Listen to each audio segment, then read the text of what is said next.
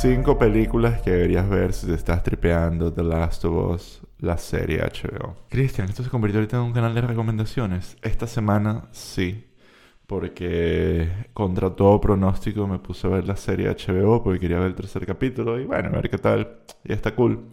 Pero The Last of Us como tal, como franquicia, es una regurgitación de una regurgitación Everything is a remix. Y siento que hay varias películas seminales que si te está gustando este mundo post-apocalíptico, deberías revisar. La primera, 28 Days Later. Esta película dirigida por Danny Boyle y escrita por Alex Garland es un landmark, es una película seminal en la transformación de los zombies, tanto a nivel de cómo eran fotografiados, sobre un poco la estética de lo que es la muerte, un poco la, la, contemplación de la vida, de la tragedia, bla, bla, bla, y tiene muy buena acción y está fucking amazing y parte del paradigma de no el outbreak zombie, que como tal es algo que viene muy de la Guerra Fría, de toda esta idea del colapso de la sociedad y este, y este paradigma doomed and gloom que había en los 80 y lo convierte un poco en todo lo que es las crisis modernas con el cambio climático, que ya no es tanto qué pasará si la, sociedad colapsa, sino dónde vamos a estar eh, después que la sociedad colapse.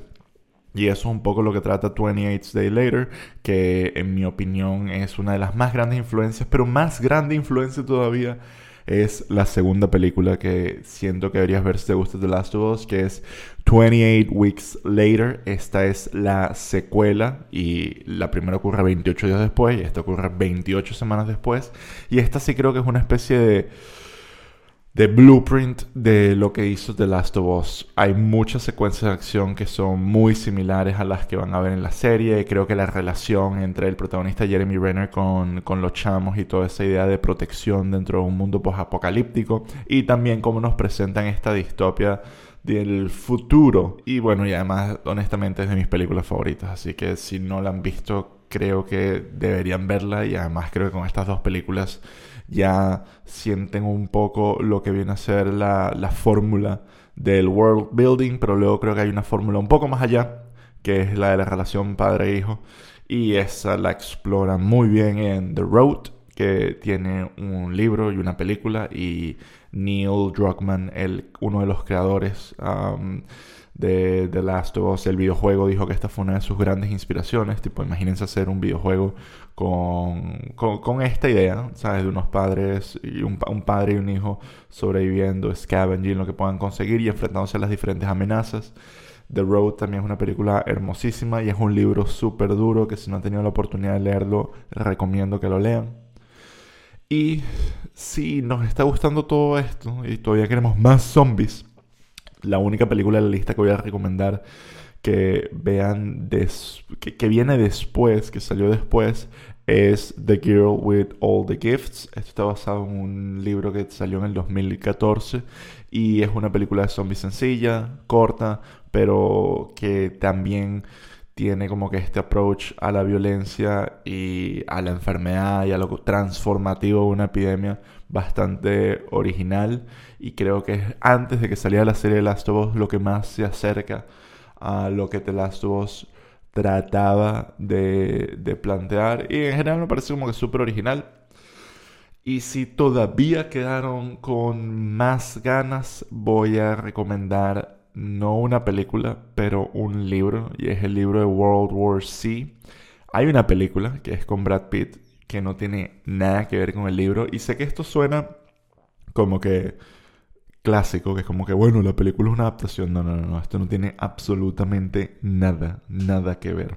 El libro de World War C, escrito por Max Brooks, el, el hijo de Mel Brooks, del productor y director de cine y actor, es un libro que es una historia de entrevistas a sobrevivientes de, un apocalipsis zombie. Y son diferentes sobrevivientes a lo largo de un periodo de muchos años. Y entonces tienes el, el sobreviviente del outbreak del paciente cero, tienes el sobreviviente que pasó años básicamente en un búnker, tienes el sobreviviente que fue parte del Reaction Team y es un libro muy humano, muy personal y explora como que todo este universo que Max Brooks eh, se creó desde una perspectiva bastante, bastante bonita. Y es de mis libros favoritos, porque de verdad es, no sé, es como que muy Dungeon Master. Me gusta, me gusta llamar esos libros así. La película también está bien. Es una película de acción de zombies con Brad Pitt y hicieron el mejor esfuerzo posible. Anunciaron una secuela en algún punto, pero no la han hecho, pues Brad Pitt imagino que está ocupado con vainas mejores que hacer. Y por último, antes de irme, si ustedes están disfrutando esta serie, no puedo sino recomendar que de verdad jueguen el juego. Eh, consigan un PlayStation 5 y, o el remake que sale ahorita en marzo. Eh, va a salir en PC. Hay una hay un remake, o sea, este juego salió en el 2013 para PlayStation 3, luego salió un remaster para el PlayStation 4 y luego se hizo un remake que hace un revamp completo de los gráficos y de opciones de accesibilidad, porque esto es lo más importante. Si ustedes nunca han jugado un videojuego, de verdad esto tiene suficientes eh, opciones de accesibilidad que hasta los periodistas de videojuegos no han tenido problema en terminar eh, The Last of Us Part 1, este remake que hizo la gente de Naughty Dog. Y It Hits Hard. Esa es como que mi descripción de, de este juego. De verdad, vi el primer capítulo de la serie y dije, voy a jugar el juego, eh, el remake, para, para ver cómo me siento. Y lo terminé casi que en tres días. De, de, verdad, es un juego que yo he terminado, lo terminé cuando salió, lo terminé el Play 4 dos veces y ahorita lo terminé nuevo y siempre, siempre me causa una impresión muy grande, súper divertido. Y de nuevo, lo de las opciones de accesibilidad no lo puedo estresar más. De verdad, la gente de Naughty Dog hizo un trabajo increíble para que cualquiera lo pueda jugar.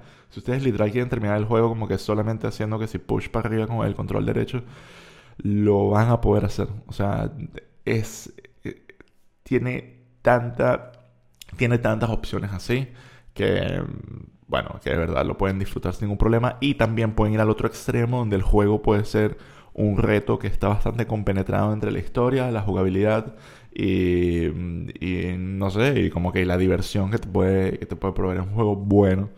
Y luego tienes la secuela, que es la más controversial, yo creo que a, nivel de decisiones.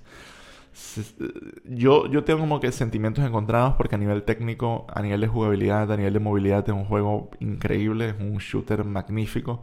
El juego es largo, entonces de verdad para bien y para mal, o sea, porque hay mucho que jugar y hay muchas secuencias muy buenas, pero yo creo que la historia flojea y falla y a veces peca mucho de ambiciosa. Y that's it, that's the, that's the video. Em, voy a seguir viendo la serie, creo que está cool, es una adaptación bastante diferente, pero sí siento que es un poco este proceso de mucho de lo que ves en la serie ya lo he visto antes y mejor y más depurado. Entonces, no es por ser hater, pero it is what it is. Yo creo que esto es para alcanzar una audiencia nueva. Y parte de la magia es que si te está gustando esto, buenas noticias. Hay un montón de películas y cosas y libros que son en mi opinión, igual de buenos o muy superiores que vas a poder disfrutar. Así que enjoy. Ve a ver gente muerta eh, matando a personas desesperadas. Hasta la próxima.